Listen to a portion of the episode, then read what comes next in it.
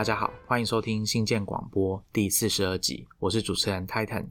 今天呢，Maxine 不在，我们邀请到一位特别来宾，他叫陈希锦。那网络上常见到的 ID 叫做 C Jin C J I N。他呢之前从应该是从二零零四年开始，呃，陆续跟他先生共同创办了三家网络公司。在最近一次的创业是。大家可能有一些听众有听过，是即时通 App Q B，它算是台湾第一个嘛，或者是极少数这个使用者有到千万，全球使用者有到千万的即时通 App，在很多国家都有拿过 App 排行榜的第一名。那他从一四年之后呢，就转战创投圈，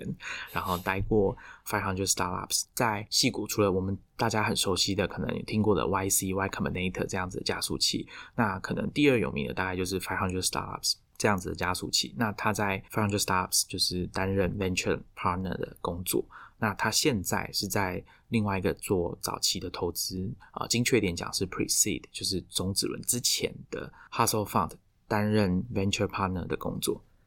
那我们先请他跟各位听众打一下招呼。嗨，大家好，我是陈希锦，在网络上很多朋友叫我 C 君。那我们今天找 C 君来啊，是要跟大家聊一个。话题，因为当时我在问他要不要来上节目的时候，我们就要想，哎，那我们要聊什么题目？那我们后来想到一件事，就是今天大家都已经很清楚，说我们可以透过手机或者是网站，很快的把你的想法或者你拍的照片放到网络上。但这件事情你往回追，当把自己创作的内容、自己产生的内容放到网络上这件事情变得普及，往回追，其中一个源头可能就是部落格这件事情，所以。我们今天要跟大家聊聊部落格这件事。那讲到部落格呢，就不能忽略一个人，叫 Evan Williams，跟他创办的公司 Blogger.com。那今天 C 君会跟大家聊一下 Evan Williams 他创办 Blogger 的历史。那我们也知道 Evan Williams 他创办 Blogger 之外，他后来还做了 Twitter，因为后来 Blogger 卖给 Google 嘛。那过了几年之后，他就离开 Google 去创办了别的公司。那后来呢，又是因缘际会，又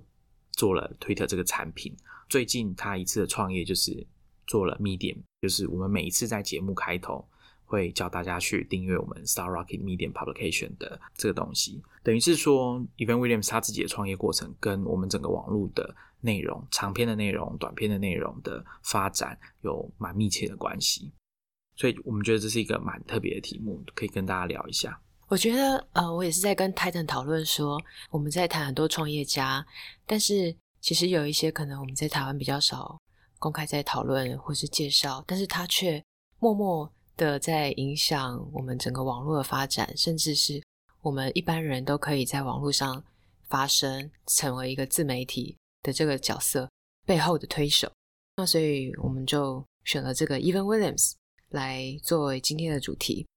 那我们在开始之前呢，我就照例呼吁大家，如果你喜欢我们的节目新建广播，那欢迎你到我们的 iTunes 页面去打星或留言，或者是把我们的节目分享给你的朋友，或者是你也可以到我们的 Facebook 粉丝页直接私讯给我们，或者写信到 hi at starrocky.io，跟我们讲你对新建广播的一些感想。那也不要忘了来订阅我们的电子报《科技创业周报》，每个礼拜三的晚上会出刊。那我们的新建广播是每个礼拜三的早上会上线最新的一集。好，那最后呢，大家也不要忘了去我们的 Medium 订阅 Star Rocket 的 Publication。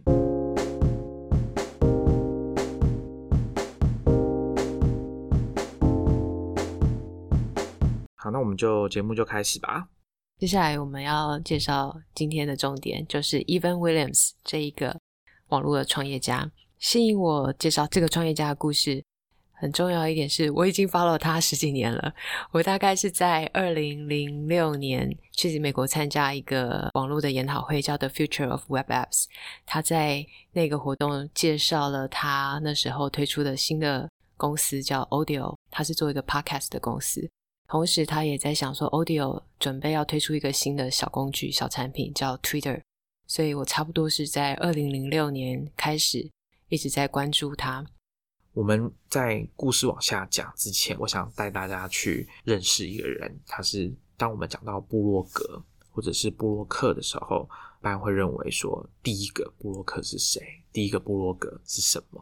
那这边跟大家分享一个故事哈，这是我在《创新者们》这本书看到的。通常讲到第一个布洛克或第一个布洛格，大家会想到的是一个叫 Justin Hall 的人。他是在一九九三年的十二月，他那时候读了一篇《纽约时报》记者 John Markov 写的关于浏览器、网络浏览器 Mosaic，就是鼎鼎大名的这个 Mark Anderson，。他以前在伊利诺大学的 NSCA 这个网络中心，他那时候写的一个浏览器。那他其实可以把它视成是我们比较熟悉的。网景这个浏览器的前身吧。那时候，这个 Justin 他就是看到这篇报道，然后他就去下载了 Mosaic 来玩玩看。然后一玩发现，哎，不得了，这个网络真的蛮有趣的。所以他就在想说，哎，我那我是不是也可以在网络上做一些东西？他就决定说，好，那我也来在网络上做一点东西。他就在九四年一月的时候，他的网站或者说他的部落格就上线了。那那时候要做，你要发表一个，多加一个部落格好了。其实你你是要懂一些技术的，像最基本的可能是 FTP 你的传输，然后 HTML 你要懂这个语法，你才可以把网站架起来。那时候他的部落格上线之后，做了几件事情。他在上面其实也没有写什么了不起的东西，就是写自己的每天的生活、自己的感想。当时候的他是大学生，所以他写的东西就是跟一些呃我们讲的年轻人会想要。发表抒发的东西可能没什么两样，就是讲一些自己的日常的生活，或者是一些奇奇怪怪的经验啊，或者是有一些限自己的这个内容啊。他有做一件事情，我觉得也很特别，他有在他的网站、他的部落格上面放友情连接、友赞连接这个东西，就是因为早期没有搜寻引擎的概念，所以其实除非你知道那个网站的网址是什么，不然你其实是没有办法很简单、很轻松的在网络上跳来跳去的。但是呢。那时候的网络已经有超连接这个东西，所以他就会开始把一些网站的连接放在他的部落格上面。我们在平常在讲部落格的时候啊，通常就是会把它既然叫部落格，其实就是有点像是把它跟正式的出版内容把它做一个简单的区分。比如说我们今天看到的新闻网站，我们就不会说那是部落格。所以部落格一开始它的起点是写一些很轻松的东西，就有点像大家今天会在 Facebook 上面写的状态。或者是 Twitter 这种一百四十个字，现在英文的话到两百八十个字元了，就是简短的讲一下自己在干嘛。然后是你可以说它是比较没有组织的，或者是就是性之所至，想要写一篇就写，那也没有任何的规则，你想要怎么写，因为这就是你的地方。Justin 后他会觉得啊，把自己的作品放到网络上，就表示我们不是在被动的接收大众的媒体。那如果我们每个人都有发表作品的这个一个地方的话，那网际网络就不会像电视节目那么无聊哦。大家今天可能已经开始会发现一个趋势，就是很多人他们看 YouTube，他们不看电视传统的电视节目。为什么？很简单，就是因为不有趣，YouTube 比较有趣，大概就是这样子的概念。九四年是真的是非常的早期，所以现在大家有一个概念，就是这是最早的部落格的形式。当时还没有，甚至也还没有部落格这个词。那九七年呢，有一个人叫 John Brager。他就发明了 weblog 这个词，weblog 呢就是 web log 这两个字并在一起的，web 就是网络网站，那 log 就是日志的意思。过了两年，九九年的时候呢，有一位设计师叫 Peter m e r h o s 他就把 weblog 拆成两个字，叫 we blog，就是我们写网志的意思，或者是我们网志的意思。那后来呢，简单就是大家就只讲 blog，那这个词就是从这个时候开始。那我们现在从 Evan Williams 的成长背景开始介绍一下吧。Evan Williams 他是一九七二年在美国中西部 Nebraska 的一个小镇 Clarks 出生的。我们查了一下，很有趣，是 Clarks 这个小镇才三百七十个人，这么小。他是家里的第三个小孩，他们家务农，所以 Evan 在他比较小的时候，夏天就是在家里帮他们田里的作物啊灌溉啊这样子长大的。那他到大学时期，他是就读当地的 University of Nebraska 的林肯校区，但他读了一年半就休学了。他的休学比较比较像是我们看其他非常成功的网络创业家，好比 Bill Gates 这样子的电脑天才，他是像是从哈佛休学去创办了 Microsoft。Evan Williams 他休学，他比较是因为他需要一些收入。他做的是包括像帮当地的一些小的美式足球队 的粉丝烧烧 CD-ROM 啊这样子小型的事业，小小的网络公司。不过他逐渐的也发现他在 Nebraska 这样子的内陆，很难经营一个网络事业。所以他既然对这方面有兴趣，他就搬到了加州发展。Evan Williams 他因为有自学城市的能力，所以他同时也接案帮别人做网站来增加一点收入。他先后有在 O'Reilly 这个出版社工作，也有帮 Intel、HP 接一些外包案，然后自己再成立公司。不过在创业的过程中，好像也没那么顺利。他在五年内共收了三家公司。但我们看他这样子的经历，他有自己增加收入的能力啊，或者是自学的能力，所以也让他觉得说学位并不是那么重要。他个人的个性也是不太想为别人工作的类型。那这是他的成长背景。到了一九九八年、一九九九年一月，Even Williams 和当时他的女朋友 Meg 创办了一个新的公司，叫 Pyro Labs。Pyro Labs 做什么呢？他们在开发一个为企业内部做的 Web 版的企业用的协作工具，像内部的专案管理系统。我们可以看到，现在大家可能比较熟悉的，像 Basecamp、t o d o List 这样子的类似的工具。所以大家会发现啊，其实我们之前有一集，如果大家还有印象的话，在讲一个纪录片，在讲戏骨，就是在网络泡沫那个时期，我们那时候讲说他们领先的时代。那其实往回看，就会发现，其实九零年代啊，两千年初有很多我们今天二零二零年已经很熟悉的工具，他们的同类型的产品的雏形，在那个年代就已经有人尝试想要开发出来。那可能有一些受限于技术。啊，有些人是受限于时机，那最根本的可能还有一个就是他们的目标客群使用者，不管是企业，不管是一般消费者，对于这样的工具是不是已经有足够的认识跟概念？所以有一些服务，我们总是觉得很有趣。回去研究这些历史的时候，就会发现啊，其实我们今天很熟悉的某一些产品，在当年都已经有人做过，或者是有类似的影子，或者是今天的产品的愿景，可能早在二十年前就已经有人提出过了。嗯，真的是二十年前。像 Paralabs 那时候有他们团队只有三个人，有 Evan、Meg，还有另外一位 Paul。那 Evan 他在开公司的时候，其实还是有接外包案做网页，好比帮 HP 写一些 Web 版的程式啊。我们看他如果是愿意为别人工作的话，他当时如果去愿意去 HP 做一个正职的工作，其实他薪水可以足够养活三个人。不过他还是选择有机会的话，要做一些自己想做的事情。那 Even Williams 他们在 Paralab 除了自己做这个协作工具是为他们主要的项目，但他们也开发了一些小工具。什么小工具呢？Even Williams 称这个小工具叫做 Stuff。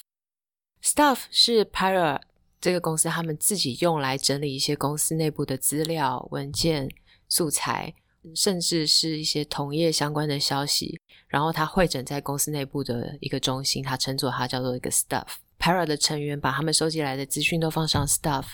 所以即使在开发公司主要的协作工具的项目，但他们逐渐发现，他们用 Stuff 的机会好像越来越多，花在 Stuff 上面的时间也越越来越多。Stuff 很有趣，它可以很简单的把一些表格填好了以后，你在表格里面输入 text 文字，就可以上传你的资料。那他们再透过一些 script 脚本。就可以依照时间序来发布 stuff 的内容，把它做成一个网页。Para 他自己就是用刚才我说的这一段流程来发布一些他们资料在公司对外的网志。所以我们想想看哦，这是一九九九年而已，就有类似这种可以有一个简单的系统，可以把你的想法公开发布在网络上，成为一个网志的概念。那九九年三月，Even Williams 开始有念头想要为 stuff 做更多功能。所以他开始自己去注册了一个网址，想要把 Stuff 做成一个产品。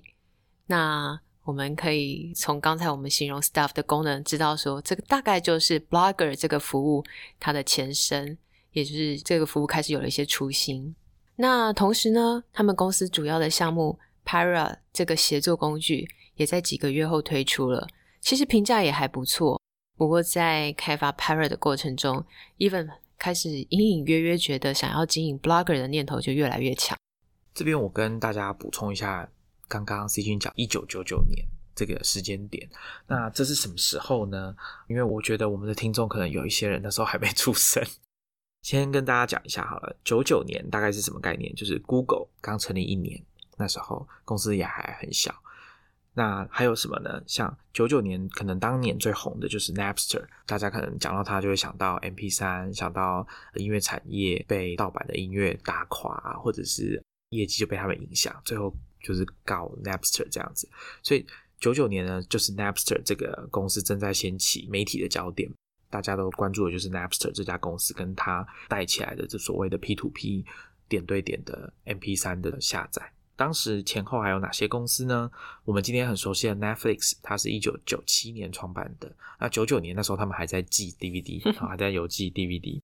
PayPal 这个网络的金流的服务是在九八年的时候创办的。那九八年同时还有什么呢？有一部电影啊，我很蛮蛮喜欢的，叫《电子情书》，就是 You've Got Mail，就是梅格莱恩跟 Tom Hanks 演的。九八年同时还有一个台湾，可能我们大家很熟悉的是雅虎奇摩即时通，在那个时候就推出这样子。那时候在台湾，雅虎还没有收购奇摩，所以我应该讲雅虎的即时通。那 PC Home 那时候也还没有开始做电商，所以大概是大家有一个概念，就是那时候还没有。那同时，一九九九年有一个跟我同龄的人可能都有，就是很有印象，就是 MSN Messenger，它就是在九九年的时候推出的。那所以这时候的网络环境大概是这样，当时的网络环境是这样，大家对于网络可以做什么事情啊？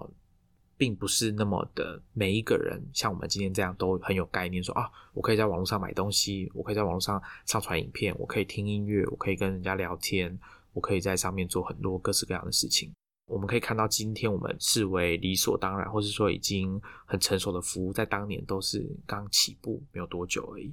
那另外一个我觉得也很值得跟大家一提的是，九九年是什么样的情形？是我们每次讲到网络开始。或者说网际网络这件事情，同样会提到的 Netscape 就是网景这家公司，到了一九九九年的时候，他们其实已经算是被微软打败了，然后呃要被 AOL 就是美国线上收购，但是呢，他们赶在收购之前，他们试出了浏览器的原始码，建立了 Mozilla 基金会，也就是后来推出 Firefox 的组织。那其实这件事情对网络的影响是蛮大的，也同年就是在九九年这件事情。发生，所以我觉得是蛮值得一提的。那希望大家现在对九九年那个时候是有一些，对对，有一些概念。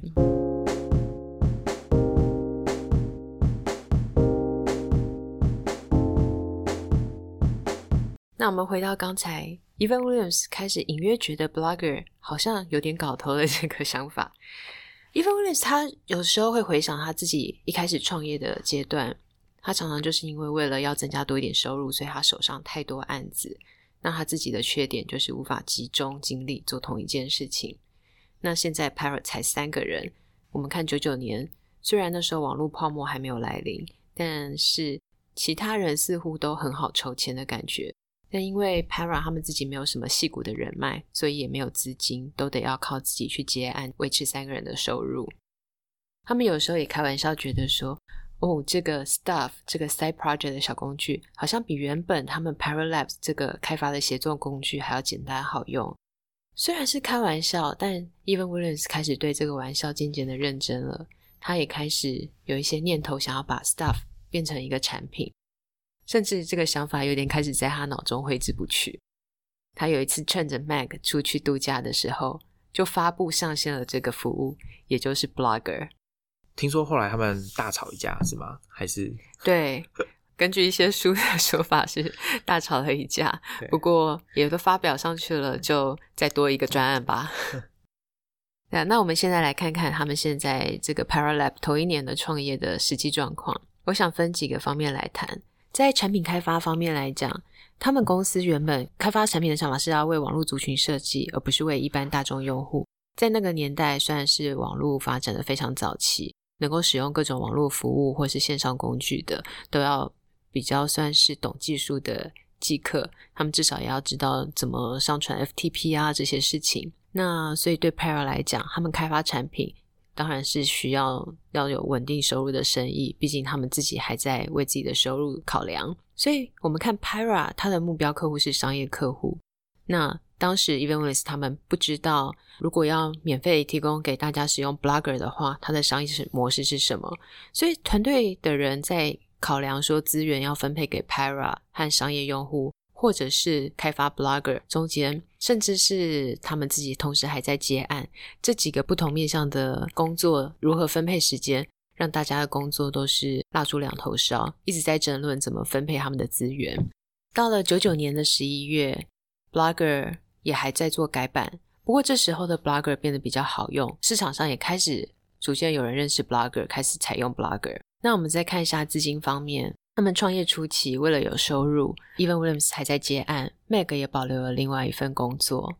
到了两千年初期，因为早年 Even Williams 曾在 O'Reilly 工作，让 O'Reilly 的人留下非常深刻的印象。所以 O'Reilly 有机会认识了 Blogger，后来也投资了 Blogger。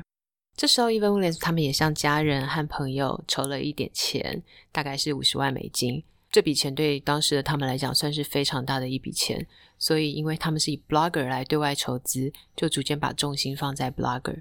那筹到钱以后，在两千年中，他们公司慢慢扩张到七个人。不过呢，团队还是没有想到怎么样可以为 Blogger 收费。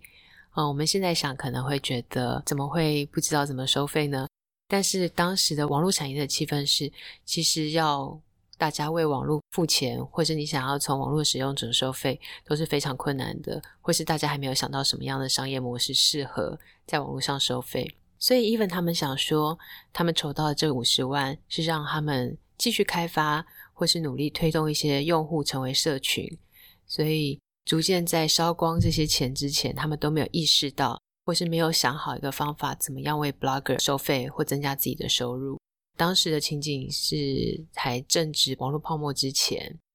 一般的想法是，如果你能够吸引到大众注意，你都还可以拿到很好的投资。但我们刚刚也提到，因为他们几个是到戏谷不久，并没有很好的人脉关系，也还不到可以联络创投的程度，所以资金也开始变得越来越紧。那这边刚刚大家有听到 C 君在说啊，他们当时的想法就是我先要有用户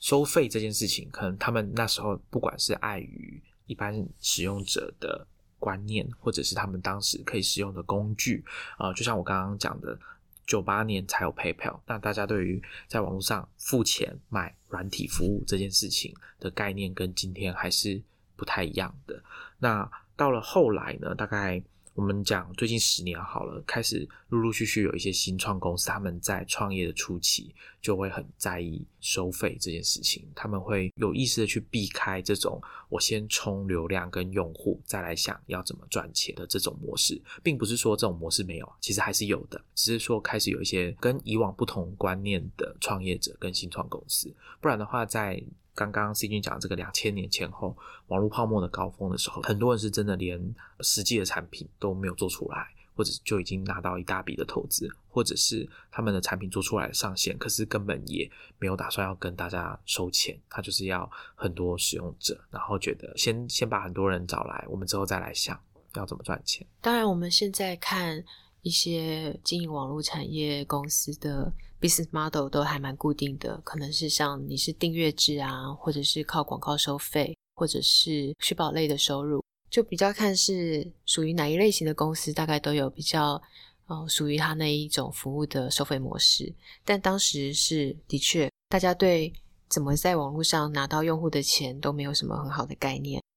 接下来我们也要看一下 p a r o 他们在 business model 方面，他们也开始内部有了一些争执，这也是一个。很多网络公司、网络公司的创办人会遇到的选择题，大家常常觉得说，我要开一个网络公司，我想要向企业收费，做企业端的服务。有的人会认为，我想要做个人版，向一般消费者收费。很多产品都会面临到要选择是 To B 或是 To C 的方向的问题。在 Para 也是，他们公司对这点一直都有争议。除了 Evan Williams，其他人都倾向去跟企业来收费，去服务企业用户。有的时候也算是一种迷思吧，大家会觉得说企业比较有钱，如果有一家企业愿意付费，可以抵我好几个一般 to C 的消费者。但是 Evan Williams 自己觉得说，如果做企业版太没有意义了。他一直隐隐约约的觉得说，blog 带来的一些事情或冲击，可能意义会很重大。它可能有一些媒体自由，或是有一些人民可以自己发声的意义。虽然 blog 不是什么新的技术，而且难度也不高。但它是一个媒介，它可以让网络更有价值。Even Williams 也说，他觉得 Blogs 它讲究新鲜和频率，也倡导媒体自主，它赋予了每一个人权利，满足大家能够表达自己的一个普遍的渴望。所以这些个人的声音放上网络，我们再看这些网志，如果能够加上超连接，再去连到别人的 blog，这样子的网络内容，它就可以被放大，又加成了很多的声量。刚刚 C 君有讲到啊，Evan Williams 他隐约觉得布洛格或者说写网志这件事情，有可能是一个让科技民主化的一个趋势，或者说一件运动这样子。对啊，像现在我们已经是两二零二零年了，我们回顾这些历史，也知道说接下来的三五年是整个市场是往上起飞的，网络服务啊，或者是网志这些内容都非常蓬勃。不过，再回到公司经营面，公司的经营可就没有那么乐观了。他们公司方向的争执是发生在大概是两千年的后期。e v a n r a c e 他们不断推出新版本，但还新版本还不足以能够让消费者掏钱付费。那团队虽然对企业版也抱着一些增加收入的希望，但这个团队他们并没有很擅长去卖给企业用户，或是争取企业用户，也不知道怎么卖。这时候，Even Williams 想到了一个。另外一个收费的方法，他想要做一个 Pro 版，Pro 就是 Blogger Pro 的版本，他希望能够对一般的消费者收费，因为当时的气氛还是并不会有人想要为网络上的东西付钱，所以团队本身也对这个想法不是很乐观。到了两千年后期的时候，他们公司开始出现了一些小的收购机会，但条件都不好。因为为了身为公司的创办者又是经营者，不是很想被。一些不好的条件诟病，但是如果他不接受这些不好的条件，他也就是要等于面临要让公司所有的人失业。总之，很多次都没有谈妥，所以这些诟病的机会也都没有发生。那我们再看他们资金，他们资金的状况是陆续的遇到谈判收购失败的状况，再来就是公司要面临倒闭，状况有多糟呢？Parallel 最后剩下 Even Williams 一个人，其他人所有都。算是被解雇，或是就没有在这个公司工作了。这件事情有一个算后遗症嘛，就是那时候的网络圈就会讲说，Even Williams 用比较恶劣的方式把其他人都赶跑，然后自己就接收了整家公司。虽然那一家公司已经也没有在赚钱，还一直在赔钱。那另外一个是这件事情对 Even Williams 个人的经验造成很大的影响。但很不幸的就是这个公司内部的争执，或者是跟创办人、其他共同创办人，或者是创办团队的争执，很不幸的在他往后的这个创业的路上，还是会持续的发生。如果大家对我们这集的 feedback 不错的话，我们也可以继续再录他的下一个公司 Twitter。Twitter 的创业故事也真的是非常错综复杂，对，也是友情、热情跟 交习热情、交习友情的很多故事。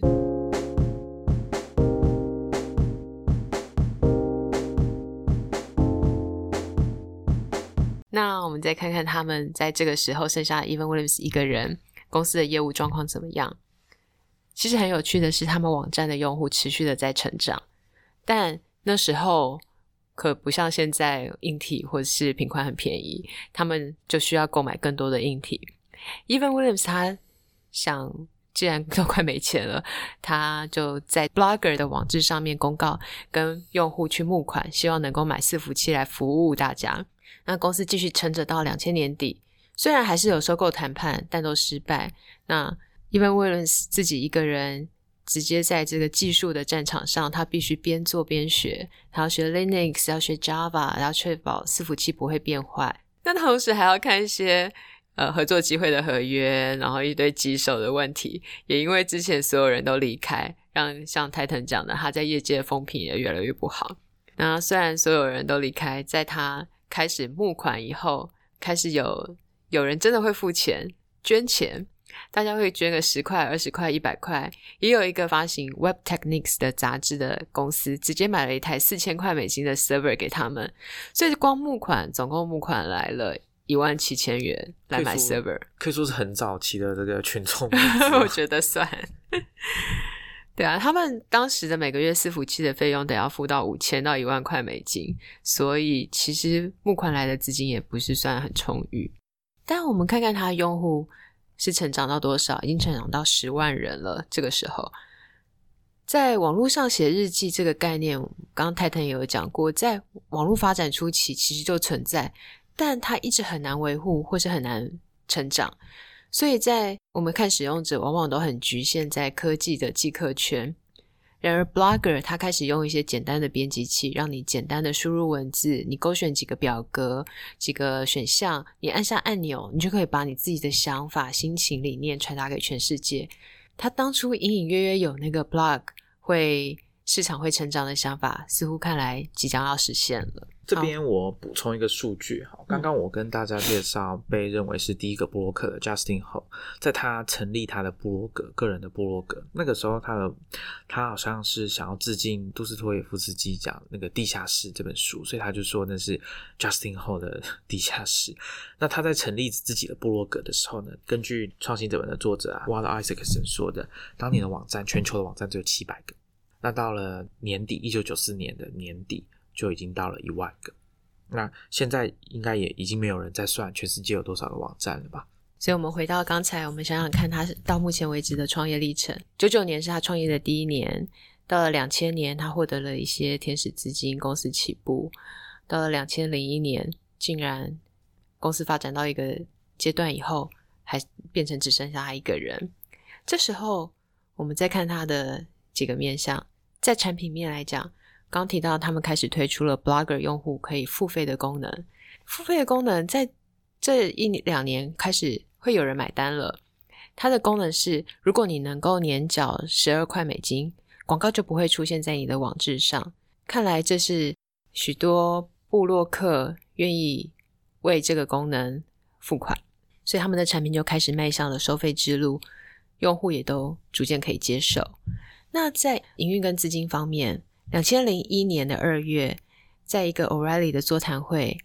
，Evan Williams 和 Dan Bricklin 碰面了。Dan Bricklin 是我们知道 Spreadsheet 这种试算表的试算表之父。Dan Bricklin 开始会帮他介绍一些技术授权合约，或者是一些其他的合作案。所以 Evan Williams 在这时候开始帮一些公司开发案子，可以赚个三万五啊、四万啊，逐渐开始有更多收入。同时加上他的付费版也表现的不错，他也拿到了像在巴西的技术授权的交易，似乎一切开始变得越来越好。那他赚到了钱，又开始扩编 Blogger，他们新产品也继续开发，同时也都会有一些公司来谈购并的机会，不过条件都看来不是很好，所以也都没有成。这时候我们看 Paralabs，感觉是起死回生了，这个网志开始慢慢的盛行。那同时，当然竞争对手也会开始增加。虽然我们说 Blogger 在这个时候它的基础也不是说很稳固，但整个 Blog 的市场实在是潜力很大，所以他们就推动了所有做网志服务的这些公司都成长了，Blogger 也就开始变成这个网志领域的领导者。在两千零二年中，这个时候他们的用户已经达到了六十万。我们刚刚讲到。O'Reilly Evan Williams 曾经工作的公司，Tim O'Reilly 这一位，他曾经创造 Web 二点零这个名词的网络名人，他在这个时候也开始想要为 Blogger 牵线一些公司，像是 Amazon 或是 Google。到了两千零二年十月，Google 这时候找上门了。当时的 Google 因为他们技术能量很强，也很受到大家敬重。Google 的 Sergey 对网志的发展很有兴趣，也觉得说想要邀请 Evan 可以在这个高速成长中的 Google 继续营运他的 Blogger。Evan 也感觉到，如果他自己能够加入 Google 的话，似乎可以一起成就一番大事业。接下来故事就是 Google 就收购了 Blogger 跟 Evan Williams 的公司 Paralabs。就我跟 Titan 在网络上查一些资料，这个是 Google 收购的第一间公司。而且，Google 购并的金额虽然没有公开，但是网络上有估计，这笔交易有五千万美金。我们看一下 Evan Williams 的这三年的创业过程，他的经营理念是：其实有一些小的创意，一些 small ideas，通常都比一个很伟大的愿景还要好。这跟我们常常看到说，呃，有些人要做改变世界的这种很大的愿景来相比的话，Even Williams 的看法。似乎是不太一样。Even Williams 他创业的几次都是从他原本公司的一些 side project 开始，像 Paralabs 的时候，他是将自己内部的工具做成产品来推出 Blogger。接下来下一个公司在做 Audio 的时候，也是因为一个 Hackathon 黑客松的 project，他们 pivot 转做了 Twitter。刚刚 C G 有讲啊，就是 Evan Williams 他自己的经验是在经营公司中间过程中，可能是内部使用的工具，就不是我本来创业的目主要目的好了。可是因为这个工具大家都觉得不错，后来就有点察觉到它商品化的潜力在里面。那其实你要一路看创业的故事啊，其实很多公司都是循着这种轨迹在发展的。比如说二零一九年上市的 Slack。它其实本来是创办人 Stuart Butterfield 的一家新创公司里面的内部沟通的工具。那这个 Slack 的共同创办人 Butterfield，他其实之前创办另外一家公司，大家也听过叫 Flickr。那 Flickr 很巧也是那一家公司本来要做的游戏公司里面内部大家分享图片的工具。所以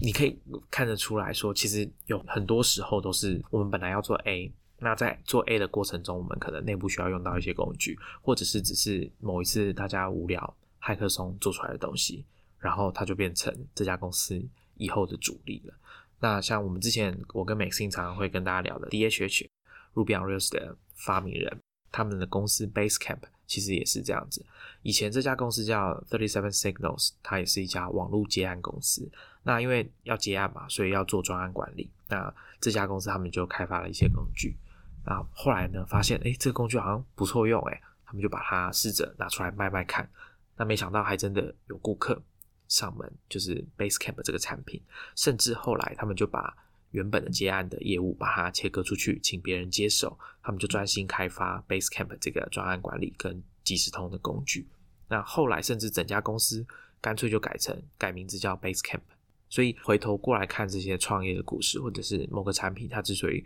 后来变得很受欢迎。会觉得这个过程是蛮有趣的，所以其实很多创业者他们在真正开始创业的时候，其实并不会说真的很能够确定说，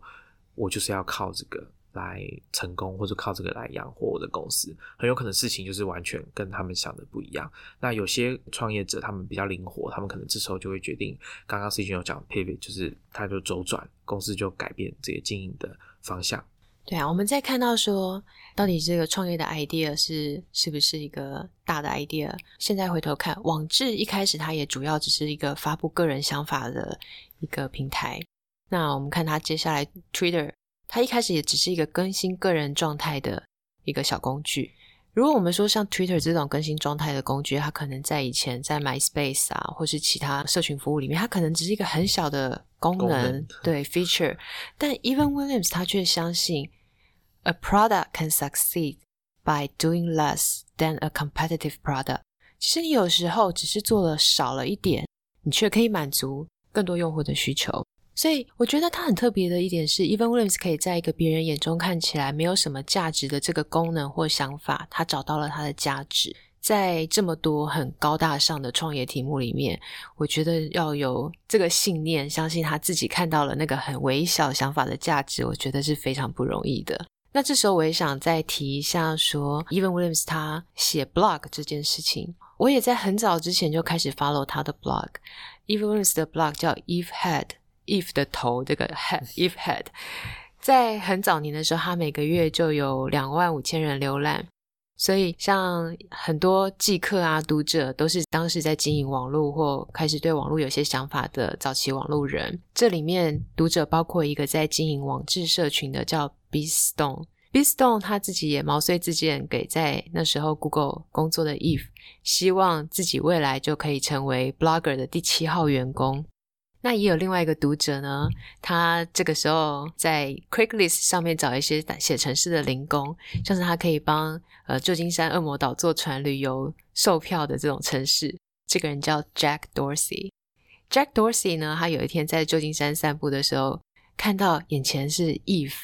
就是他心仪已久的在网络上看到那个偶像的那种感觉，他也去毛遂自荐，希望自己可以加入 Eve 当时创办的 Audio。我们看到很多之前，if 他有一些因缘际会，或者是有人帮他介绍一些新的案子，都是因为 Even Williams 在网络上总是很开诚布公，在揭露自己的想法和生活，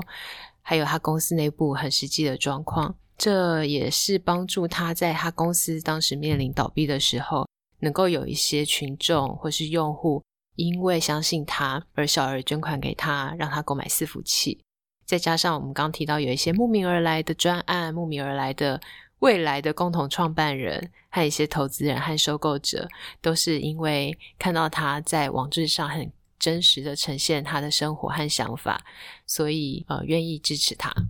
那关于 Evan Williams 跟 Blogger 的故事就先讲到这边。那后来结局我们都知道嘛，就是 Evan Williams 他后来还是真的手痒，想要创业，想要做一点自己的东西，所以他后来还是离开了 Google，然后去创办了一家叫 Audio 的公司。那这家公司本来想要做跟 Podcast 有关，后来就是我们刚刚前面应该有提到吧，在一个小小的算意外内部的 Hackathon 做出来的结果，就是诞生了 Twitter。那其中一个关键人物就是刚刚 C 君有讲的，就是跑去跟 Evan Williams 毛遂自荐的 Jack Dorsey。那至于往后的故事，我们以后有机会会再跟大家聊。那如果大家想听啊，或者是觉得说，哎，这个好像蛮有趣的，也可以欢迎你给我们一些 feedback，就是想不想听这个故事，跟我们说。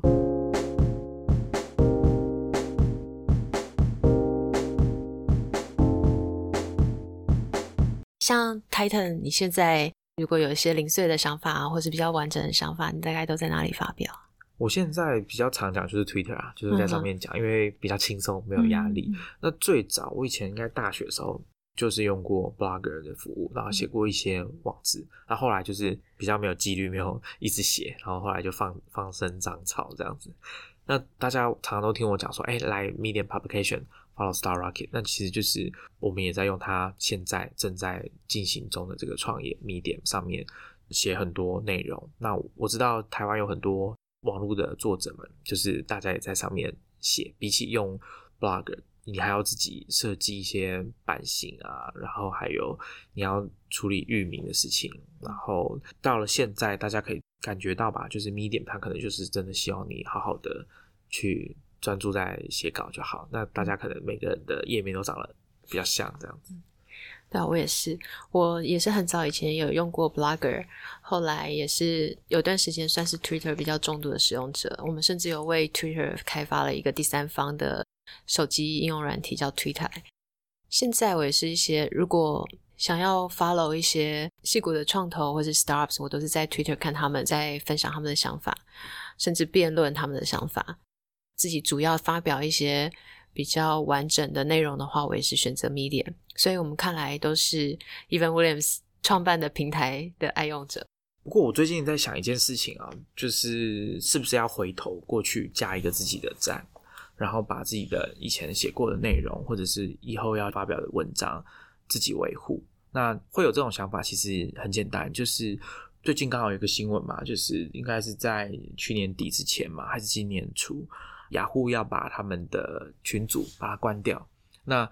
这些内容就会消失。那早期台湾另外一个案例就是无名小站，当年可能大家讲到部落格也是会很很快就先想到无名小站这种从相簿转变成网志服务的公司。那他们上面大家在上面建立的网志，如果你当年没有先在他关站之前去抢救回来的话，其实现在网络上其实是很难找到了。有些人试图去把他旧的内容把它捞出来，但是终究不是当年那个完整的无名小站，所以我对于这件事情就是会觉得有点警惕，就是你可能保留你最好的这个想法的方式，可能还是你自己加一个站，然后去维护。那只是说现在这个技术已经变得比较亲民了嘛，就是我们讲科技的这个民主化变得比较简单。所以，任何一个人想要架站，你可能有很多各式各样的简单的工具，像 Squarespace 啊、Wix 啊，或者是如果你只是要写部落格的话，当年被 Google 收购的这个 Blogger，大家现在看到叫 Blogspot，其实都还是有在营运，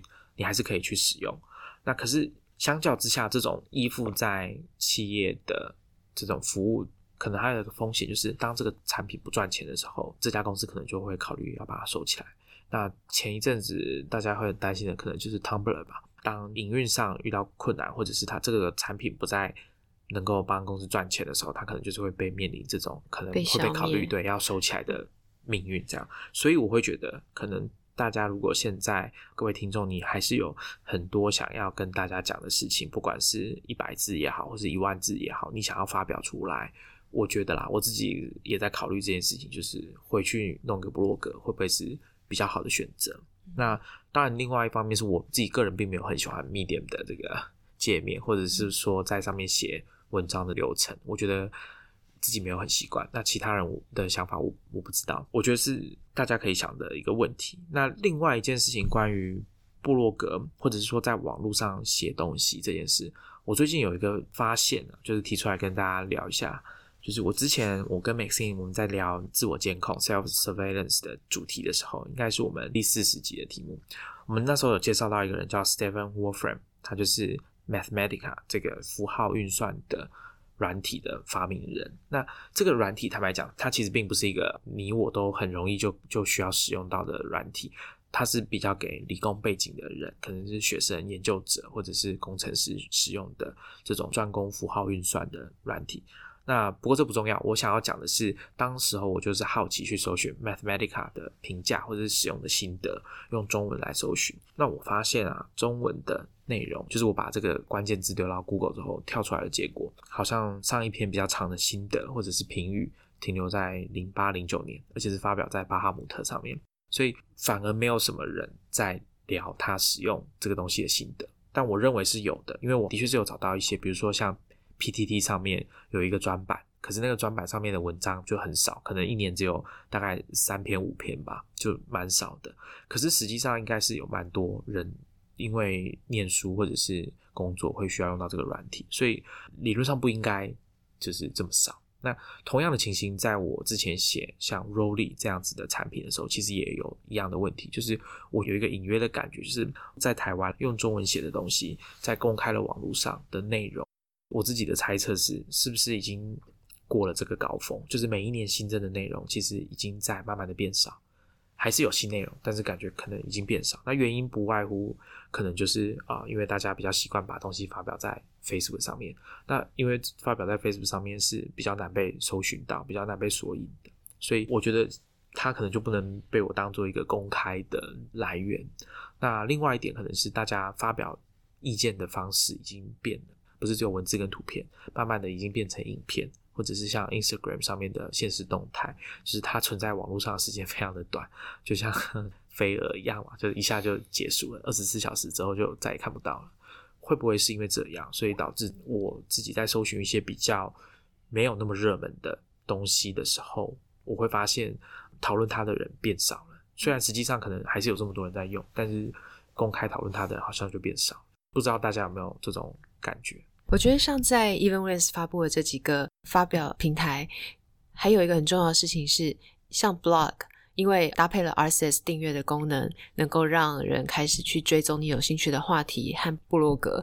那接下来他开发的 Twitter，Twitter 因为有了 Follow 模式，一个原本是公开的服务，你可以依照自己有兴趣的人或主题去追踪，再加上后来 Twitter 的用户。介绍了 hashtag 这个用法，所以你可以依照主题再去找到更多相关的资讯连接。这样，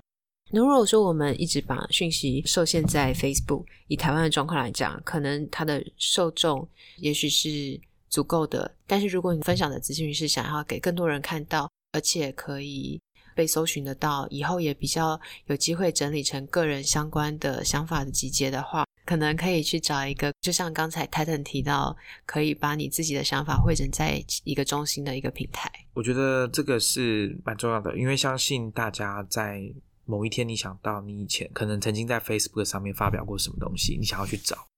你会发现没有 没有那么简单，就是不是很容易让你找到你以前讲过的东西，光是要搜寻、要索引都不是很简单，所以我会觉得。如果大家有在思考这件事情的话，赶快找一个别的地方把你的东西也整理下来会比较好，或者是你用 IFTTT 把你的 Facebook 的状态或者你贴文的内容把它备份或者是同步到其他地方。大家可以去 IFTTT 上面搜寻跟 Facebook 相关的这种 script，里面应该有蛮多可以自动化帮你把内容贴到别的地方，让以后你要做后续处理跟管理会比较容易。推特也是啊，就是你也可以把你的每一推都把它备份到另外一个地方，那以后你要搜寻或管理什么的，都应该都会比较简单。那刚刚 C 君有讲到 RSS 啊，其实 RSS 这个 Really Simple Syndication 这种真简单公告系统，其中有一个人贡献蛮大的，叫 Dave Weiner，他也算是很早期，从一九九七年就在写部落格的人，而且他的部落格 Scripting News 到现在都还有在写，所以等于已经写了二十三年了，非常久。那刚刚因为大家都听到我讲嘛，就是我其实写博客写没几年我就中断了，没有继续写。本来两三天就写一篇，后来变成周报，变成月报，变成季刊，然后到最后变成年刊、双年刊，后来就没有继续写了。所以我觉得这些人可以继续写，真很厉害。有一些大概都是从两千年左右开始，因为 Evan Williams 跟他的 Blogger 这个风潮开始，很多人在写部落格，那一直写到今天的，其实我认为没有到很多。大部分都是在几年前，可能就因为社群网站的关系，因为推特的关系，就渐渐的越写越少。